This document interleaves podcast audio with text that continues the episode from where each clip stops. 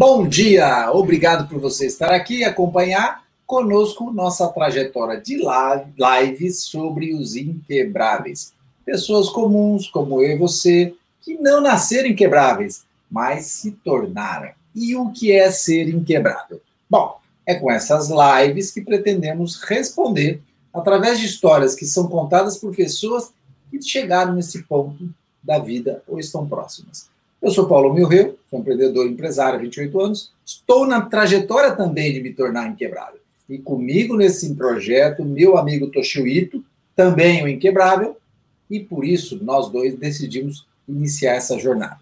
Temos hoje um convidado muito especial, nosso amigo Valdemir Gabriel, o Val. Bom dia, Toshio, bom dia, Val. Bom dia, Paulo. Bom dia, Valdemir. Bom dia a você. Boa tarde, boa noite, independente se você está assistindo aqui ao vivo em algum dia, outro horário e outro dia, porque o conteúdo de qualidade é atemporal. Muito obrigado pela presença, Val. Val, com sua bagagem, a sua experiência, com, com tantas coisas boas para contar. Muito obrigado pela presença, Val.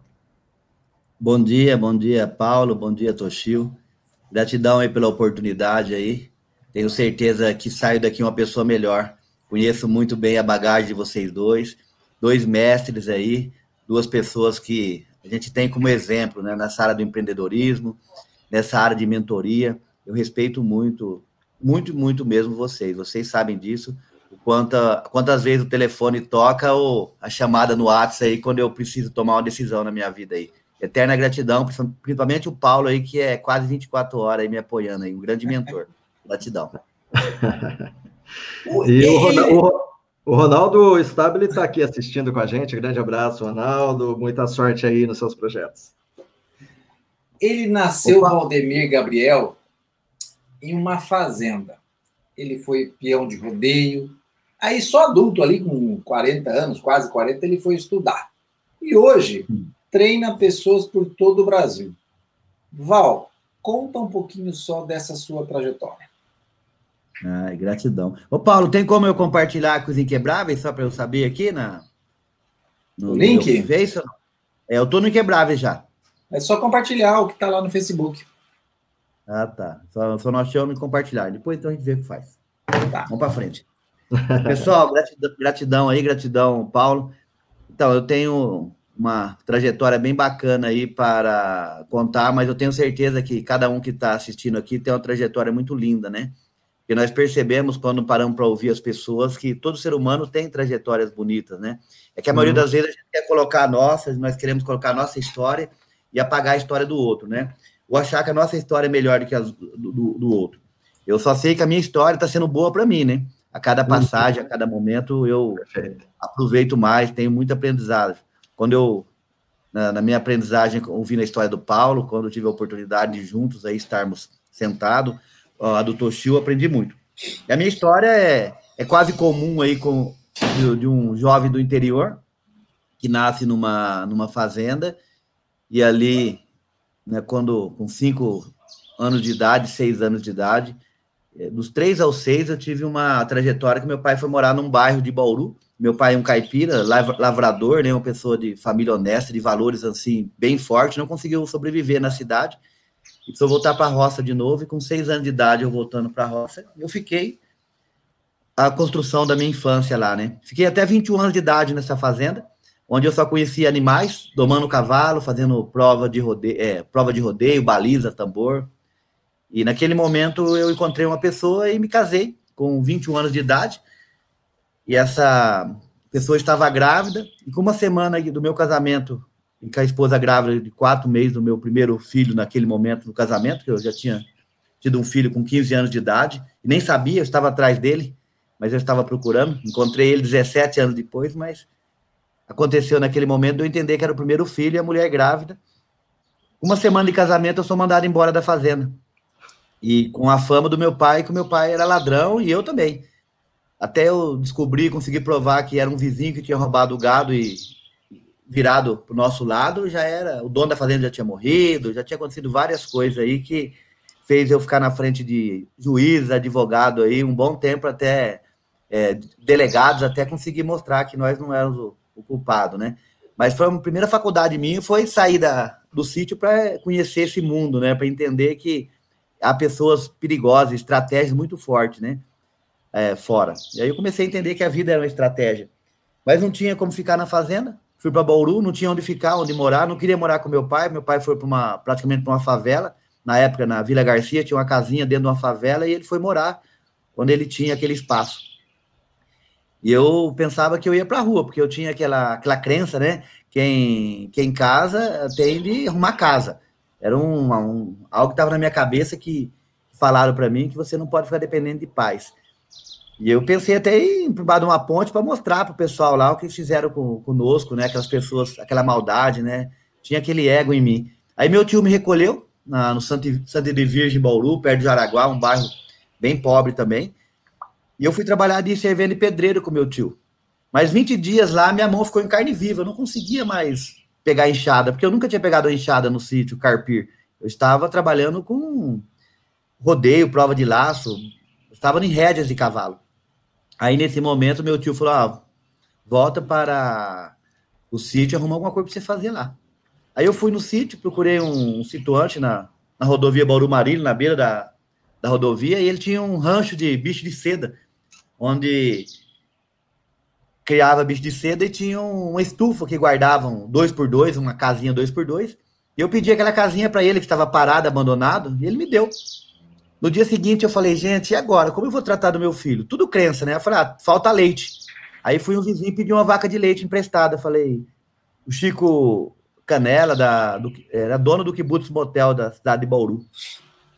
Eu falei, me arruma uma vaca de leite para eu tirar leite para meu filho contei a minha história, ele ficou pensando, falou, amanhã eu vejo. Aí ele perguntou sobre mim, ali na venda do, do que existia na região, e ele no outro dia mandou a vaca de leite para mim, o empregado levar lá. Aí eu olhei para a vaca de leite e falei, e agora? Eu tenho uma vaca de leite para dar leite para meu filho, mas como eu vou gerar dinheiro? Como eu vou gerar dinheiro, né? E eu ajudava o Nelsinho da Glória, onde tem o golfe perto de Bauru, perto da, da BB ali, tem o golfe. O Nelsinho da Fazenda Glória, que é parente do pessoal do golfe. Eu cheguei nele e falei, Nelsinho, eu preciso gerar dinheiro. Eu tive pensando que você tem bastante animais aqui, novilhas, bois. Me arruma uma novilha dessa aí para eu começar a minha vida, um negócio. Como é que você vai fazer? Falei, ah, eu jogo bola na BB, no clube, e o pessoal, final de semana, faz muito churrasco. Eles adoram fazer churrasco. E eu vou pegar e vender carne para eles. Eu vou começar a vender carne. Eu tenho o apoio do meu tio, que sabe trinchar, tirar o couro, e naquela época era mais fácil de você matar um boi e vender a carne por quilo ou por peça no sítio, diferente de hoje, né? E ele arrumou a novilha. Eu falei para ele: seis meses eu te pago. Se eu não pagar, eu dou um jeito aí de trabalhar para você. Ele falou: beleza. E eu, a mesma coisa eu falei pro rapaz da, da vaca de leite. Eu falei: ó, com seis meses eu vou pagar você. Se eu não pagar, eu devolvo a vaca com o bezerro, eu vou cuidar muito bem. E para comer, eu fui numa venda que tinha, da venda da, da Rose, Rose Miziara.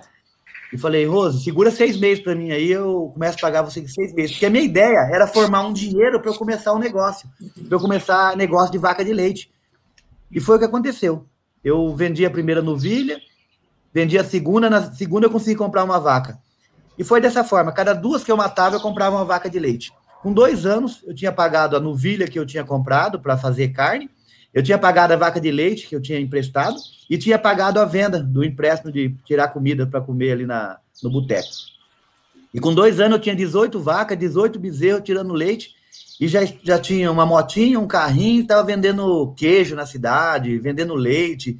Pegava a minha vari, a variante lá e saía vender leite na, na cidade, em Bauru, nos bairros. E aí foi aonde que foi uma pegada assim que acontece é, a, a, a, parte traiçoeira, né? Que a maioria dos empreendedores ou empresários, jogador de futebol, cai, né? Que é de cair na, na, na, pegada do ego, né? Achar que você é alguma coisa, que você é melhor que alguém, que você é um empreendedor. E aí você, muitas vezes, judia primeiro da sua família, né? Daquelas pessoas que estão à sua volta. Pelo menos é o que aconteceu comigo, é que eu percebo hoje trabalhando com empresários. Porque aquelas pessoas que estão à sua volta, você infra um ego, você se acha e aquelas pessoas começam a sofrer e você não percebe. Eu chegava em casa duas horas da manhã do boteco, jogando baralho, porque eu trabalhava o dia inteiro, fazia o que tinha que fazer, jogava baralho no boteco. Quando eu chegava em casa, minha mulher olhava de cara feia para mim, eu pegava minha moto, voltava pro boteco e ia amanhecer o dia lá. Tá faltando nada, eu aprendi isso, né? Mulher em casa, lavou cueca e se virou aí, é o papel dela, e o homem põe comida. Foi assim que eu aprendi na roça, sem estudo, porque não tinha entrado na escola, não tinha conversado. Ontem eu falei na live que nós somos a média e temos o aprendizado aí com as cinco pessoas que tá à nossa volta aí, que é fala de outras pessoas, mas hoje eu tenho certeza disso. Hoje eu sou a média de vocês dois aqui e das pessoas que estão assistindo aqui. Cada pergunta, cada olhar, cada sorriso aí. Se eu não aprender com vocês, vou aprender com quem, né? E lá no boteco eu aprendi com o pessoal do boteco, né? Beleza. Aí eu acredito que aquele momento foi um momento de virada na minha vida. Porque eu saí de casa a 7 quilômetros para olhar a única vaca que estava fora do lote, uma vaca bem magra que estava morrendo já, que eu emprestei um, um pastinho lá para colocar ela. A hora que eu vinha voltando, eu vi um, uma fumaça de vento, parecia que ia chover, tentei esconder no lugar, mas não veio nada. Continuei minha caminhada com a minha moto, um ML 125, voltando para casa. Faltava dois quilômetros para chegar em casa. Eu vi uma menina dando a mão para mim na beira da estrada. Eu parei. A filha do finado Joelzinho. Ela falou: O que está acontecendo na sua casa? Eu morava na beira da rodovia. Ela vinha da escola com a perua e viu. Tá cheio de polícia na sua casa, corpo de bombeiro. Os vizinhos estão lá. Eu falei: Meu Deus, minha família. Tinha largado a minha esposa lá e, e os dois filhos. Já tinha dois filhos naquela época com ela e um tio dos meninos que estavam lá. Gente, foi dois quilômetros que parecia uma imensidão. Parece que demorou dois meses para eu andar aqueles dois quilômetros.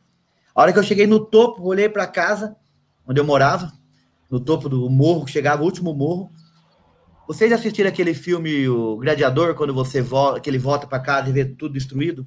Sim. E ele via até um filho dele pendurado, né? Eu ah. vi, eu vi reis de pendurado, não sabia se era boi, se era gente, e sangue espirrando para todo lado, e corpo de bombeiro com motosserra, cortando madeira, os vizinhos fechando a pista. Veio um tsunami, uma tempestade em cima de casa, 400 metros quadrados onde eu morava. E rodou tudo o gado com vento, catou, você tem noção, galinha, gato que tinha, rodou aquele vento, jogou embaixo do rancho é, de bicho, de madeira, de madeiras de, grossa, de eucalipto, e a hora que entrou tudo embaixo, o vento jogou de lado e prensou, e prensou no chão. Gente, moeu tudo, os 18 bezerros, as 18 vacas. O corpo bombeiro tirar metade do corpo de uma vaca para um lado, metade para o outro. E aí as pessoas falam, Valdemir, você perdeu tudo. Como foi isso para você começar? Eu não perdi tudo. Gente, Deus deixou tudo que eu precisava. Cheguei lá, a minha esposa, os dois filhos e o senhorzinho. A única coisa que estava em pé naquele lugar. Gente, aquilo para mim foi um, um aprendizado, né? Bacana, acontece tudo isso, faz toda essa virada, amanhece outro dia. O que você vai fazer? Não tem o que fazer mais ali, eu não, não tinha mais o que pegar. Já tinha vindo para a cidade uma vez e não tinha conseguido, voltei para a cidade. Aí eu fui trabalhar numa rotisserie, lavar banheiro na rotisserie Bom Apetite em Bauru, que trabalha com, com comida. E lá eu entendi que é ser um empreendedor, que você poderia empreender, empreender no negócio dos outros, não precisava empreender no seu negócio. Eu via só pessoas reclamando, querendo roubar, desviar as coisas, é, mentindo para o proprietário, é, enganando o consumidor, sabe, o cliente, é, vendendo uma coisa e entregando outra. Eu não entendia que era aquilo. E eu comecei a fazer diferente. Até o proprietário, na época, uma pessoa muito honesta, né? Ele ficou me olhando. Nessa percepção dele, com dois anos, ele chamou para ser gerente. E quando ele chamou para ser gerente, eu falei, não tem estudo, eu nunca entrei na escola. Ele falou: você não tem estudo, mas você tem percepção de pessoas e você tem liderança, porque quando você pede as coisas para as pessoas, as pessoas fazem de bom gosto. Quando eu peço, eu tenho de pagar, eu tenho de pagar mais para as pessoas chegarem no final de semana. Eu saio aqui, deixo a empresa na sua mão, a, o restaurante, e funciona muito mais, tem mais rendimento, os clientes ficam mais felizes. Aí eu comecei a perceber que eu tinha uma percepção com pessoas, né? Muito bom. Só que aí é, nós montamos junto depois, em parceria, depois de dois anos, uma pizzaria junto. Na época chegou a Cascata em Bauru. E foi muito difícil montar um negócio. Eu achava que montar negócio é ganhar dinheiro, né? O primeiro negócio meu montar um, uma pizzaria de sócio com, com o dono, que já tinha conhecimento de muitos anos, né? Hum, não era isso não, gente. Eu não... Além de eu ser o pizzanholo muitas vezes, eu era o entregador todos os dias, eu era atendente, e aquilo ainda ficava parado, não tinha cliente. Foi no momento que o meu irmão e o, o irmão dele começou a montar um, um negócio de informática em Bauru, na área de reciclagem de cartucho, importação. Montou, saiu GA de em Bauru naquela época. E eles começaram a utilizar dessa, desse canal. E eles começaram a trabalhar à noite também, como empreendedor, trabalhava à noite, vendia de dia, e à noite eles trabalhavam para fazer a, a, embalagem desses produtos. E eu e foi, alugaram uma casa próximo do lugar que eu trabalhava, nessa rotisserie, nesse, nessa pizzaria que eu entregava à noite. Ficava parado lá, não tinha o que fazer para entregar pizza, eu ia ajudar eles. Dois meses ajudando eles, o diretor da empresa chamou eu e me ofereceu, me deu 400 cruzeiros, eu lembro na época, e falou: vem trabalhar comigo, eu te pago 400 cruzeiros por mês. Eu ganhava 700 cruzeiros lá na, na para gerenciar, como eu ia sair para 400, né? Mas uma coisa que eu aprendi e eu uso muito, nunca dou resposta na hora. Eu sempre ouço e vou procurar um mentor. acredito muito nisso, por isso que eu procuro o Paulo, para pegar, o ato do Paulo nos últimos dois meses, quantas vezes eu chamei ele para fazer uma pergunta, de tomar uma decisão. E eu fiz isso lá quando vim da roça sem estudo. E eu falei, amanhã eu te dou a resposta. Eu procurei meu irmão, que era, era um irmão mais velho, e ele já era concurseiro, já tinha faculdade. Eu falei, Valdir, aconteceu isso e isso. Ele falou, vai. Eu falei, como assim? Tá pagando, oferecendo 700 e vou ganhar 400? Vai, como assim? Ele falou, onde você tá é área de comida, de alimentação. E tem muitas franquias chegando, tá chegando a Cascata em Bauru aí, tá disputando com vocês ali, num preço, eles têm estrutura. As pessoas estão ficando desempregadas e montando uma cozinha. Você vai disputar como? Agora, lá na, na área de informática, está chegando no, no Brasil há pouco tempo isso. Você vai ser disputado, você não sabe ligar um computador. Aonde você é desafiado, é onde você cresce. Ele falou para mim, gente, que legal. Então, quer dizer, onde você é desafiado, eu cresço? Eu fui conversei com o dono do, da rotisserie, abri o jogo para ele, como meu irmão falou tudo, ele falou, vai. Eu falei, como assim vai? Eu trabalho para você, tá mandando eu ir? Ele falou, vai, porque eu não sei o que eu faço mais com você. Desde quando você chegou aqui, eu percebo esse brilho nos olhos seu. Você tem um papel de chegar no negócio dos outros, empreender, você se coloca como dono. Você briga pelo negócio. E isso fez eu abrir a, a, a pizzaria à noite com você, mesmo sabendo que não dá lucro, mas para te segurar, para ver, sabendo o seu movimento de empreendedor. Vai, você só faz uma coisa. Feriado, sábado, domingo, você não trabalha lá, você vem trabalhar para mim o quanto tempo eu precisar até organizar a casa aqui, que eu dependo muito de você hoje. E eu continuo pagando 700 reais para você até você ganhar mais 700 lá no outro negócio, que eu sei que logo você vai ganhar. Gente, aquilo para mim foi foi assim, aquele start. Gente, olha o que essa pessoa está fazendo comigo. E a, a, ele pagar o mesmo salário somente por estar no tempo vago para ele viajar. E aí eu percebi que as pessoas ganham quando merecem, né? Eu falo muito nas minhas palestras hoje, cada um ganha o que merece. Você, se você está ganhando pouco, você merece ganhar pouco. Se você ganha bem, não digo como empreendedor, porque empreendedor você investe muito tempo para ganhar, né? Você, você tem um objetivo de 5, 10 anos, você vai pagar 5 anos e vai ter de vender a, a sua casinha, o seu carrinho, vai ter de fazer empréstimo e vender empréstimo 5 anos, 6 anos. Porque um negócio que retorna menos de 5 anos é milagroso, é um negócio que realmente é, a pessoa levou muita sorte, né? O outro, o que acontece, mas por que a pessoa montou um negócio e depois de um mês, dois meses, está comprando carro? Gente, está fazendo dívida, está tá está afundando a empresa, está fazendo um buraco, está usando o capital da empresa, que é para ser investido nela. É impossível. Eu não consigo ver um, um retorno assim, menos de, de, seis meses, negócio nenhum, para a pessoa começar a tirar dinheiro para ela e dar um retorno para ela viver uma vida melhor, menos que dois, três anos. Isso é o que eu entendo como negócio, né? Empresa. Por isso, quando sai coisa milagrosa, eu já entrei em furada aí, não entro mais. Não tem milagre. O milagre é isso que vocês estão fazendo: levantar às seis horas da manhã, montar uma estrutura, sete horas, falar, vamos conversar aí, vamos aprender junto. Beleza. Fui para esse negócio. Com dois anos empreendendo lá dentro também, fui convidado para ser gerente geral. Ter passado por todas as áreas da empresa e fui como gerente nessa empresa. Eu não tinha estudo. E logo essa empresa eu entrei lá com seis colaboradores, com dois anos tinha nove filiais no Brasil e tinha 360 pessoas ligadas a mim e eu como líder lá nessa empresa.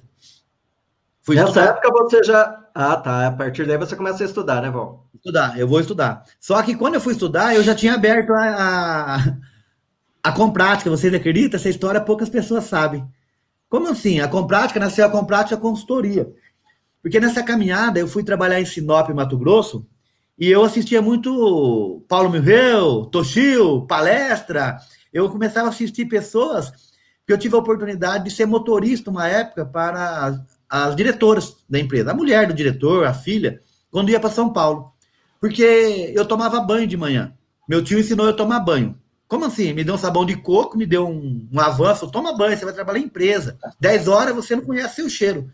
Como assim, tio? É, toma banho, você namora, você é casado de novo. E eu tomava banho, ficava cheirosinho, né? E aí a, a mulher do, do empresário e a filha pedia para eu ser motorista nas palestras que tinha em São Paulo. Que ela ia assistir do Otton Barro, do Chinea Chica, e eu ficava assistindo essas palestras. E o que ele falava lá, eu chegava e colocava em prática na, na empresa. Isso fez eu chegar a gerente, e quando eu fui visitar alguns clientes, vários clientes, né, milhares na realidade, eu começava a aplicar e passar para os clientes, que eu aprendi na palestra.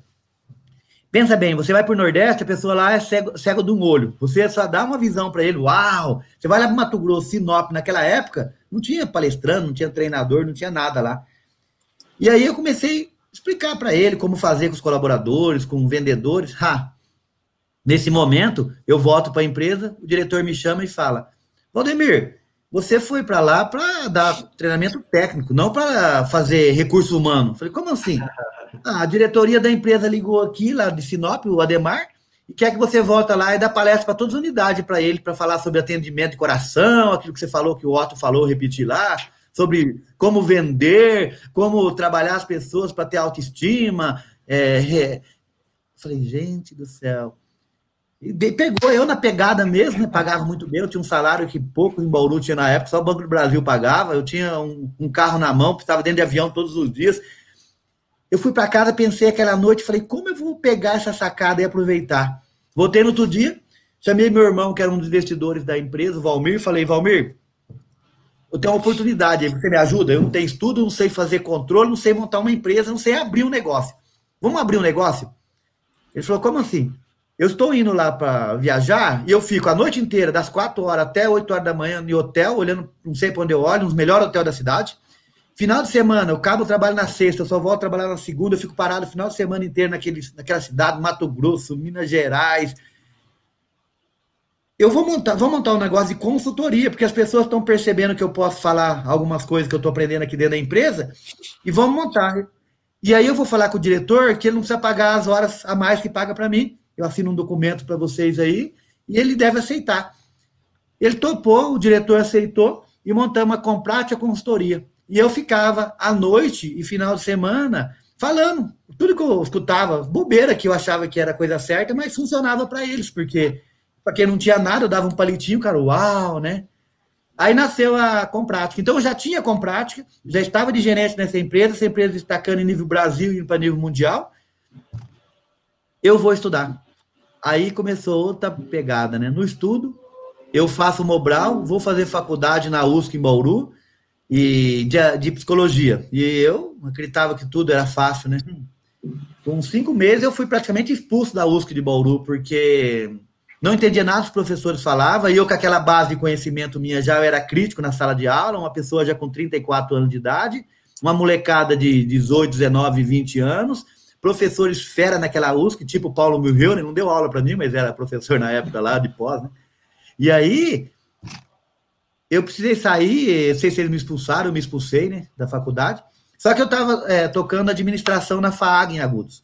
E quase fui expulso no primeiro ano também, que não entendia nada dos professores falavam. Eu andava com o dicionário, lia o que meu, meu irmão ensinou, a palavra que eles falavam. Até hoje tinha dificuldade com palavras difíceis. Mas no segundo ano eu conheci programação neurolinguística de faculdade, virando o segundo ano. E eu descobri que tinha um, algo que 80% do ser humano, de todo empreendedor, de todo, toda pessoa que buscava felicidade, estava em inteligência emocional, estava em comportamentos. O pessoal do fundão, quando trabalhava comportamentos, inteligência emocional, poderia ganhar das pessoas da frente do QI. Que o QI representava somente 20% de todo o sucesso do ser humano. Porque se ele tivesse algo e não consegue, conseguisse transmitir ou não conseguia é, aceitar a ideia do outro para conectar com a ideia dele, não chegava em lugar nenhum. Ah, eu falei, é isso? Então, vou pôr na minha vida 100% ver se é verdade. Aí começou ô, outra. Ô, Paulo, me, me, diz uma coisa: na faculdade você sentava em que parte da, da sala? Lá na frente, lá atrás, no meio, na lateral? Então, eu poderia mentir aqui porque vai o inverso dessa parte, né? Eu sentava na frente. Por que eu sentava na frente? Porque eu tive um grande mentor, o Celso Zama. Porque por mim eu sentava lá atrás, ficava escondido e não queria olhar, né? Só que eu tive um mentor. Quando eu entrei na faculdade, uma pessoa que nem Toshio e que nem Paulo Mirreu encostou ao meu lado e falou: Cara, encosta em mim, encosta em mim, sai disso daí, para de comer pastel, cara. Você não vai sair por intervalo comer pastel, encosta aqui, cara. Eu tinha separado na época e na separação eu fiquei, sabe, meio perdido. Ele pegava, levava para casa dele para tomar banho depois do trabalho, passava na empresa, pegava eu, levava ele eu lá. E ele já era diretor do, do, é, do como é que chama em Bauru de cobrança do cobrança, Bauru, que é forte em cobrança. Pascoaloto.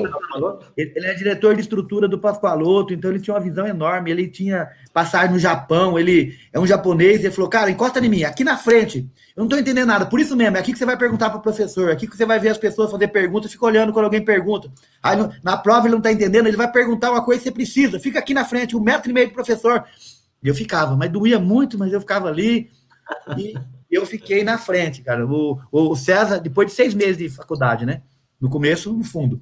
O, o Celso me segurou, o Celso Zama me segurou ali na frente. Respondi a sua pergunta, Toshio? Respondido, respondido. Mas é, o pessoal do fundão saiu muito melhor no início do que eu, fica tranquilo. Aí na faculdade, eu do segundo ano ao quarto ano de faculdade, colocando inteligência emocional, programação neurolinguística e conhecendo a estrutura do, da evolução do ser humano aplicando na minha vida, eu abri nove empresas, eu peguei, saí da faculdade, recebi todos os prêmios da faculdade, melhor aluno, melhor nota, recebi uma placa do CRA, aluno destaque da administração 2010, no dia da formatura, no meio de 500 pessoas lá, com várias formaturas, dentro do, do, de um convento, sei lá, de um negócio de padre que tinha lá em Agudos, Aquilo para mim foi uma carga, pum. Aí a reitora da faculdade chega no outro dia e fala: Vamos com Angola, Angola comigo? Como assim? Eu quero que você monte um plano de negócio em Angola, porque eu tenho os negócios lá para você montar um negócio e você ser seu sócio lá. Ele está falando sério, sim. Vê aí, procura seu passaporte, a gente vai viajar o mês que vem para lá. Fui para Angola, me levou, conhecer o presidente do país, conhecer a base, fiquei 15 dias em Angola bebendo água lá de 100 reais o, o litrinho de 300 ml e conhecendo, montei um plano de negócio lá para montar uma reciclagem de cartucho, que era a área das nove empresas que eu montei, oito era nessa área de reciclagem de cartucho. Só tinha a Comprática, que era nessa área de gestão de pessoas, que eu não sabia que era o que eu amava tanto, que ia me levar realmente num, num patamar diferenciado, né? E foi o que aconteceu. Eu montei esses negócios, comecei a fazer plano de negócio, fiz pós-gestão de projeto e tinha certeza que eu ia ter 10 empresas e tirar 10 mil reais de cada um, fiz um planejamento para isso, para ter 100 mil reais de lucro todo mês. Quando eu descobri que eu tinha nove empresas, oito empresas me dava prejuízo de mil reais cada uma, e eu só uma empresa que estava dando dinheiro, aquela que eu amava, que era o Instituto Com Prática. E eu pegava o dinheiro que dava de 10 mil no Instituto, pagava, cobria o, o prejuízo das outras e ficava sem nada. Então eu tinha eu tinha um buraco, um lugar entrando água e tinha oito furos no meu tambor derramando. Aí eu descobri o que dava dinheiro é que eu amava. Era realmente o que fazia parte da minha missão. Que negócio nenhum eu poderia montar para ganhar dinheiro. E sim para ajudar outras pessoas. Que ajudando outras pessoas que eu conseguiria realmente ter retorno. E aí foi o que eu fiz. Quebrei as oito empresas, porque eu tinha uma empresa que eu tinha investido 400 mil reais na Satuba, o Valmir e eu, Chegamos lá e demos para o sócio, fica para você. Fomos em Goiânia, uma empresa que tinha colocado 45 mil reais naquele momento, passa no seu nome, fica para você. Quebramos realmente essas oito empresas, entregando para os sócios e pegando nem um centavo delas. Alguns continuaram, alguns quebraram, alguns estou tentando até hoje, mas a maioria também desistiram do negócio. E fiquei com a Comprática. Aí, quando eu fiquei com a Comprática, eu já tinha recebido a Damares ao meu lado. A minha esposa, já tinha separado a minha esposa, já tinha falecido também tinha voltado depois era falecido.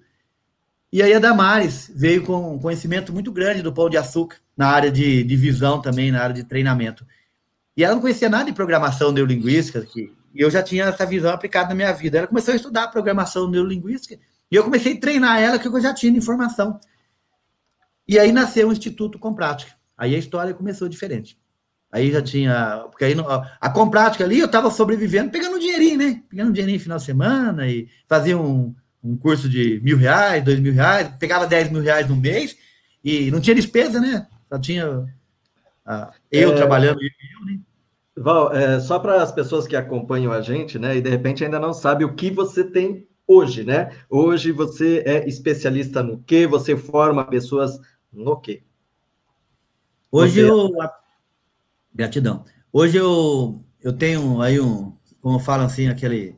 O nome, né? Eu estou, estou presidente do Instituto Com Prática, quando eu fui fundador, mas lá eu atuo como treinador comportamental.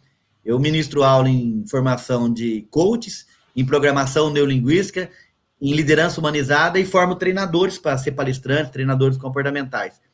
E hoje eu estou aí com a Damares aí, formamos mais de 700 turmas, mais de 30 mil pessoas certificadas no Brasil por nós. E uh, antes de começar a pandemia, né? Porque praticamente foi outra quebrada para a gente na pandemia. Estamos quebrados, viu, gente? Fica sabendo, estamos quebrados, viu? Nós só estamos segurando a peteca, nós conhecemos de administração e estamos trabalhando. Porque, como todas as empresas aí, nós estamos sobrevivendo e que eu montei na minha bicicletinha de novo. Um dia eu ouvi o Paulo falando que estava montando na bicicletinha dele, eu guardei aquilo. Eu guardei muito forte aquilo. Quando chegou no momento que, no instituto aqui, que veio essa pandemia, parou todo o nosso treinamento presencial, que era só presencial, não tinha nada online, eu falei, Damares, vamos pegar nossa bicicletinha. O Paulo, Miguel falou, Miguel falou uma vez, pega, o Paulo falou, pega a bicicletinha e volta quando você precisa. E eu peguei e fui voltar a atender empresas novamente, famílias, com terapia de casais de família. Então, hoje, estamos retomando de novo nossos treinamentos. Teve um mês passado um, uma, uma turma e agora vai ter duas esse mês aí presenciais mais nove pessoas, dez pessoas com máscara, tirando todas aquelas dinâmicas pesadas realmente, para começar a pagar as contas que nós fizemos aí nos últimos sete meses sem vender nada dos presenciais, né? Uhum. E como vocês estão sobrevivendo? Administrando. Porque o negócio tem hora que você tem de administrar, tem hora que você tem de montar na bicicletinha, tem hora que você tem de voltar a ser vendedor de novo. Então, hoje, voltei a ser vendedor, estou lá pegando lá. E sempre é, cresceu muito mais a minha humildade, né? Porque eu procuro mais ouvir as pessoas, perguntar, procurar mais mentores, né? Eu estou nesse pé hoje. É, quando você passou por momentos mais difíceis mesmo, aqueles, em toda essa sua trajetória, né? Quando você se sentiu, se sentiu no fundo do poço, fracassado, como é que você acha, antes de conhecer PNL, antes de você conhecer tudo que você conheceu depois, estudando, como é que você acha que você tirou uh, uma energia ou um comportamento para você ir em frente e não desistir? Qual foi o sentimento, a emoção que você trabalhou naquele momento, sem o conhecimento, para você falar assim: agora eu vou avançar? Então, Paulo, é, tem muitas histórias em volta que, que eu já contei em alguns momentos aí que. Porque quando você tem. Tudo na vida você tem de ter uma base. É, se o ser humano vem aqui nessa vida e você. O seu filho, por exemplo, Paulo, seu filho Toshio, os meus. Hoje eu tenho Simeão com quatro anos de idade eu trabalho isso. Eu falo para as pessoas, eu pergunto para você, Paulo, pergunto para você, Toshio, se você conhece uma pessoa que tem uma decepção na vida muito forte, pode ser num relacionamento, pode ser uma perca de, de uma pessoa doente querido. Essa pessoa e todo ser humano, ele dá ênfase naquilo que ele está. Se é uma pessoa que está na igreja e vai na igreja de semana em semana, de mês em mês, ele enfia a cabeça onde? Na igreja. Ele pega a Bíblia e enfia na, na, na igreja. Se ele tem uma base familiar, ele tem uma estrutura familiar para apoiar. Eu tinha uma estrutura familiar. Eu tinha uma base familiar muito forte. Na época, eu tinha uma esposa e dois filhos, na hora que a pegada começou. E eu olhava para essas duas crianças e falava, gente, eu tenho uma responsabilidade. Essas, essas crianças dependem de mim. Eu tenho de tratar delas. Eu olhava para meu pai e para minha mãe, estava numa casa de favela em Bauru, e eu precisava tirar eles de lá. Então, o meu sonho era tirar eles do, daquele buraco. Então, eu me emocionava como estou me emocionando agora. Eu precisava ter alguma coisa que era uma resiliência de sair do chão. Porque o sucesso do ser humano hoje, tendo todo esse conhecimento, Paulo, eu falo para você, não é quantas vezes ele cai, é a rapidez que ele volta que ele sai do chão.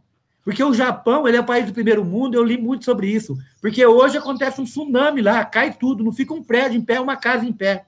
Amanhã, às 8 horas da manhã, você vê japonesinho pegando e fazendo esplanado, começando a colocar tijolinho por tijolinho e começar de novo. Daqui 15 dias acontece de novo, no dia seguinte estão fazendo a mesma coisa. Então, a minha pergunta é: o que você fez quando aconteceu a pandemia? A pandemia veio no seu negócio. Então, isso para mim foi muito forte foi muito forte. em correr lágrimas, porque doeu, gente. Doeu você ver tudo destruído, as vaquinhas que você amava, você vê o mundo, você ser mandado de uma fazenda que você tinha um sonho de ser administrador, e você perder aquele sonho, você ter oito empresas de sonho para ganhar dinheiro e ficar praticamente nenhuma que estava com dívida ainda. Então, a resiliência. A minha pergunta foi: o que, que eu vou fazer amanhã para mudar a minha história? Eu pensava fazer amanhã, eu falava, o que eu vou fazer agora para conectar com amanhã? Porque senão não fazia sentido. Então, eu tinha isso comigo. Então, eu entendo, Paulo, que tudo que você vive nessa terra hoje, eu entendo que é missão. É missão. Então, eu tinha uma missão nessa terra aqui. Então, todos os caminhos me levavam à missão. Então, quando a pessoa fala para mim, gente, eu estou numa situação muito difícil, eu falei, que bênção, gente. Que propósito que Deus tem na sua vida? Qual será a sua missão? Você está olhando para isso? É o que eu falo para as pessoas. Se o Paulo já falou isso para mim, já escutou isso. Se outras pessoas já falou, já, já escutou. E eu, depois eu falo para o Paulo, o Paulo já devolve para mim e fala: o que, que você tem de missão? Que aprendizado você vai tirar disso? Porque se acontece algo na sua vida e você não tira um aprendizado, para onde você vai? Então, eu já tinha essa, essa base de estar estruturado. Eu já tinha estrutura familiar. Eu fui pai com 15 anos, será por quê? Tinha uma missão, né? Então, tudo que acontece, ah, meu filho depois brigou comigo, saiu, não entendeu, e qual aprendizado eu tenho? Eu tenho que conseguir pegar ferramentas para conquistar meu filho. Não sei se eu respondi, é um... Paulo. Respondi. Sim, mas em algum momento você se sentiu, eu, Val, sou um fracassado, isso te abateu? Quando você, de algum, em algum momento, fracassou? Sou um fracassado, eu acredito que toda vez que aconteceu, na hora veio, né, Paulo? No momento nem vou sair. Lembra que eu falei para você que. Eu nunca falei para você que é voltar logo do chão? Eu não falei que eu não fui pro chão. Isso é um absurdo. Você sente, é, levantar no outro dia de manhã, sentar na frente da área da casa, da, de uma casinha dois por dois, num, num, cheio de barro por cima, quando chovia caía barro, quando eu morava naquela. E olhar para fora e olhar uma ponte vontade de acabar com a sua vida, isso eu tive naquele momento. De destruir. Eu achava assim, eu achei a última pessoa do mundo, a última bolacha do, do pacote. Porque, gente, meu filho vai passar fome, minha esposa vai passar fome, que pessoa que. E lembrava tudo do meu ego, né? Que eu estava fazendo, veio tudo à tona. Que eu, que eu estava fazendo, machucando pessoas. Então eu estava passando pela porta do sucesso com o nariz erguido e com, com o peito. Eu não estava passando de joelho, porque a porta do sucesso tem que passar de joelho. Ela tem um máximo um metro de altura. E, um, e uma pessoa que quer passar, é, caminhar para o sucesso, ele tem que saber que a porta do sucesso é infinita, mas ela tem um máximo um metro de altura.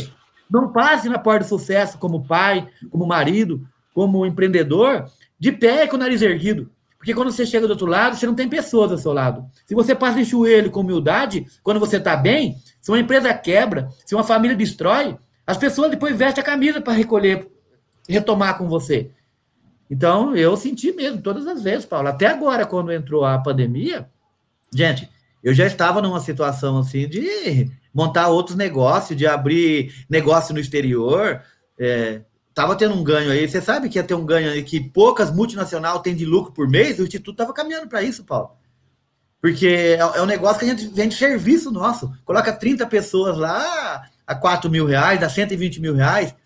Pensa bem, um negócio de três dias, final de semana. E aí, novamente, pandemia, decepção. Gente, começar tudo de novo, gente. Eu tenho que fazer 50 anos, cara. 50, então, isso daí, se, já que você mexeu nessa ferida, dói e cria emoção, Paulo, mas é fogo, hein? Então, todas as pessoas que tiver no chão, a primeira coisa que você tem que fazer é virar sua cabeça, olhar para cima e olhar para frente. Porque se você olhar para trás e olhar de lado, cara, é duro. Então, levanta a cabeça, faz que nem o Juliano Alves. Levanta a cabeça e olha para frente, como ele fala. É o único caminho que você tem. Faz sentido isso, Paulo, Toshio? Vocês já passaram por isso também? Sim, é, sim, com certeza. É bem... Aliás, a gente, você está falando isso, eu estou até anotando as coisas aqui num caderninho, que era justamente quando veio a pandemia, eu fazendo todas as contas, as projeções até dezembro, eu falei, faturamento está quase zero, e, e, o que, que eu tenho que honrar, como eu vou fazer, em que momento começa a ter uma curva de crescimento de novo, né? Como que faz o planejamento, como voltar. Eu acho bem interessante, Val, a gente sempre coloca aqui, né? E por isso que o nosso símbolo hoje ainda é uma caneca de cerâmica. E aí falam os inquebráveis, mas se eu jogar isso aqui no chão, ele quebra? Sim, quebra. Mas é, o mais, talvez a, mais, a maior força das pessoas que são inquebráveis como você, né?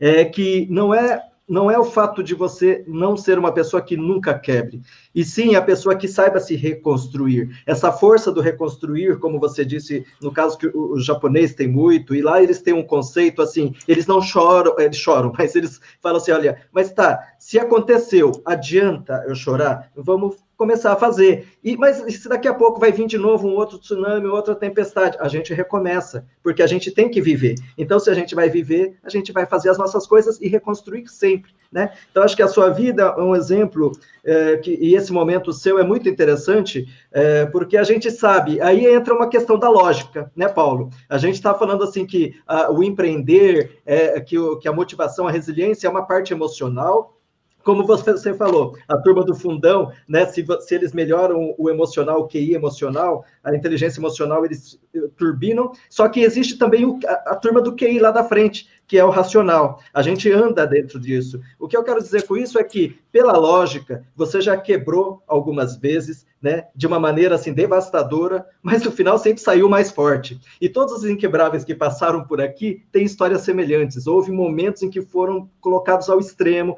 e, e, e nada impede que eu, Paulo, você, a gente não tenha outras coisas lá na frente. Só que cada vez estamos mais fortes. Então essa capacidade de reconstruir é que torna uma pessoa um inquebrável, né? E não um infalível. Não estamos falando os infalíveis, estamos falando os inquebráveis, né?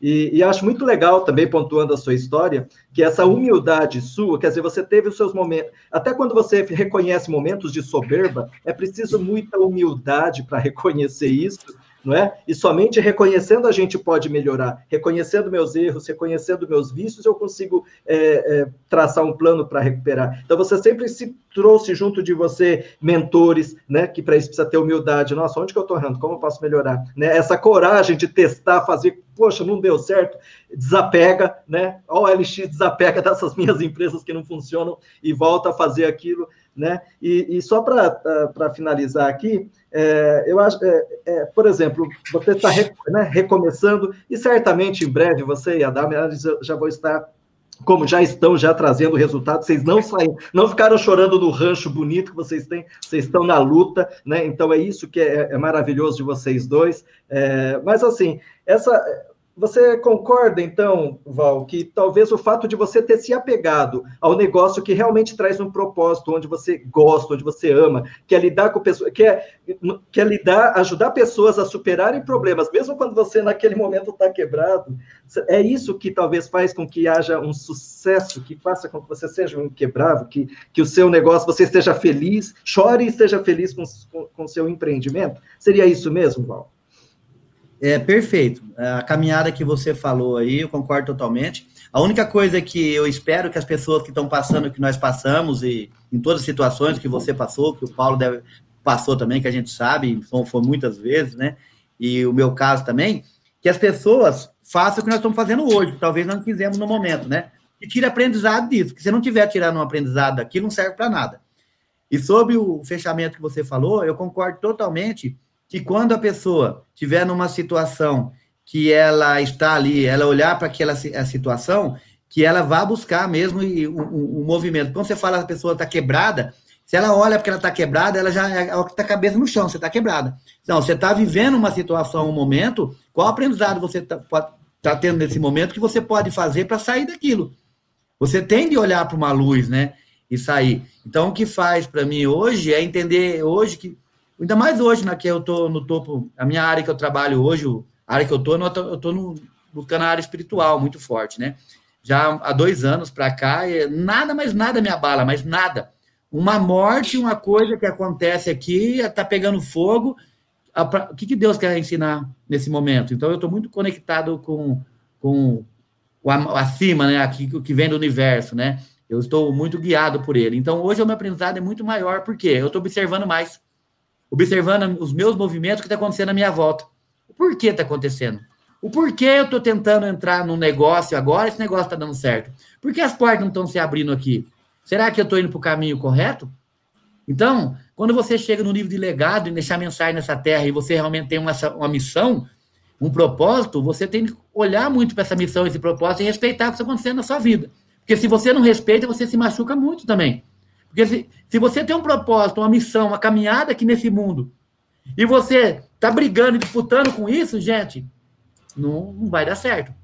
É um nível que, que hoje eu consigo conversar com uma pessoa hoje no nível espiritual e realmente falar, olha, será que você vai ficar 80 anos da vida aqui, voltar para essa terra de novo para cumprir sua missão e você vai deixar de... Por que o Paulo tenta, tenta, tenta algo e não consegue? Por que o Toshio tenta, tenta algo não consegue? Por que o Val tenta, tenta algo não consegue? E a hora que vai para outro lugar que parece que não é um bom caminho, porque eu estou tentando, tentando, tentando ir para o digital e estou tendo dificuldade. Será por quê? Será que a minha missão não é o presencial, onde eu transformo vidas? Não sei. Então eu também estou olhando com muito carinho, estou sofrendo com isso. Eu estou pegando a autoridade que eu estou fazendo, o investimento que eu estou fazendo e usando essa autoridade também para trabalhar o presencial. Porque eu estou olhando com outros olhos. Antes eu podia reclamar, pô, eu coloquei 17 mil reais no digital, bater, foi fazer uma live, era para ter 800 pessoas, tinha 200.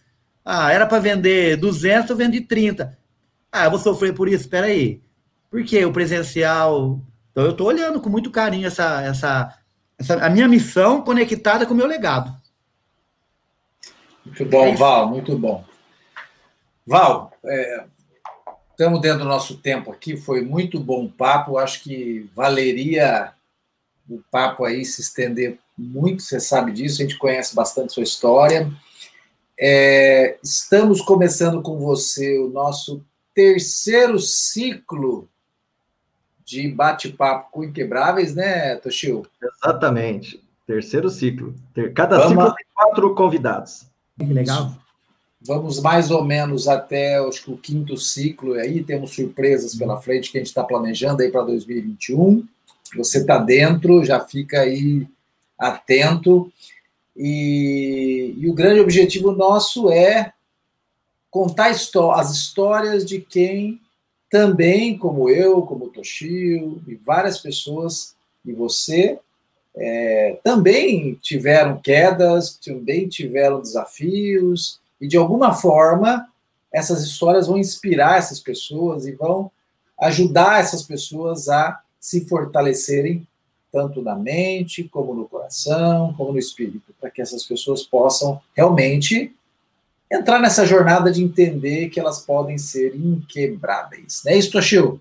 Exatamente. E para você que gostou desta história, e temos muitas outras. Procure ali nos nossos canais do YouTube, do Facebook, todas as entrevistas, todos os debates em cima de livros que inspiram você a se tornar inquebrável. É, convido você para curtir, compartilhar, é muito importante, né? se inscrever no canal aqui do YouTube também, né? porque somente assim a gente consegue fazer com que esse conteúdo vá para mais pessoas que podem estar precisando. Se você quiser também, acesse o, o nosso Spotify, Os Inquebráveis, para você estar tá fazendo as suas atividades e sempre se banhando com com tanta coisa boa que a gente precisa ter. A gente toma banho todo dia, não é para lavar o corpo material. E a sua mente, você toma banho todo dia também? Banhe-se com todo o conhecimento que está chegando de maneira gratuita. É, muito obrigado, meus caros amigos inquebráveis. Obrigado, Val.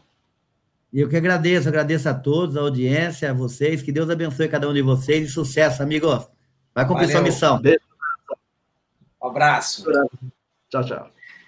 Então, ficando por aqui, Toshiro, mais uma aí que a gente está conversando Uau. com o Inquebrável. Foi muito bom, como sempre, né? E quero aí lembrar vocês, como a gente disse, a gente está em vários ciclos. Teremos aí do segundo ciclo que terminou, de quatro inquebráveis, mais um bate-papo, né? Esse bate-papo aí é um bate-papo com todos, foi muito bom no né? último bate-papo que a gente teve. Próxima semana, mais um livro, a gente vai decidir o livro aí. E fique atento se você quer se tornar um inquebrável. Que tal você ter uma mentoria online comigo, que o Toshio, para você superar seus grandes desafios profissionais e também pessoais, porque eles estão totalmente conectados. É isso aí, Toshio? É isso aí. Fiquem com Deus. Coragem e sucesso. Até o próximo. Boa sexta para todas. Bom final de semana, né? Opa, até mais. Até mais. tchau, tchau. you